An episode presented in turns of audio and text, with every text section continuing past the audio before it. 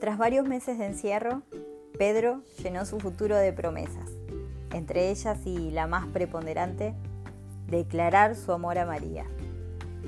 Por estos días aprendió a barrer correctamente y lavar su ropa a mano, algo que su madre siempre señalaba que debía saber para tener novia.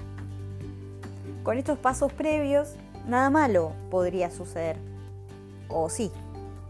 Bastaba un mensaje de María para que se desencadene la oleada de estrés. Estado de alerta lo llamó su psicóloga. Algo así como prepararse para la lucha. Pero, ¿qué lucha? En este tiempo Pedro se dio cuenta que la lucha, su lucha, es interna, consigo mismo. Así fue que marcó el teléfono de su amada y la invitó a tomar algo al aire libre, con barbijo claramente. Ella aceptó y él comenzó a tachar los días faltantes para el encuentro.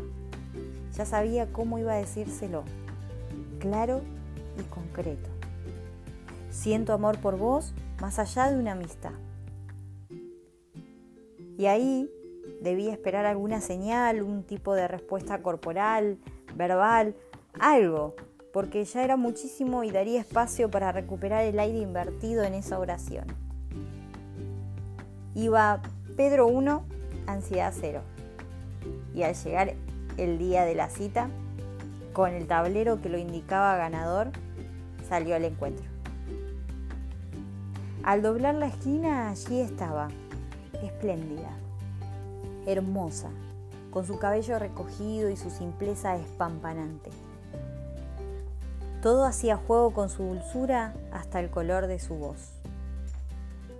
Realmente estaba enamorado. Y esto que sentía era único. María sonrió, no vio su boca, pero su mirada lo anunciaba. Extendieron sus codos y al oír un te extrañé, Pedro supo que ya había ganado, que este presente no lo cambiaba por nada.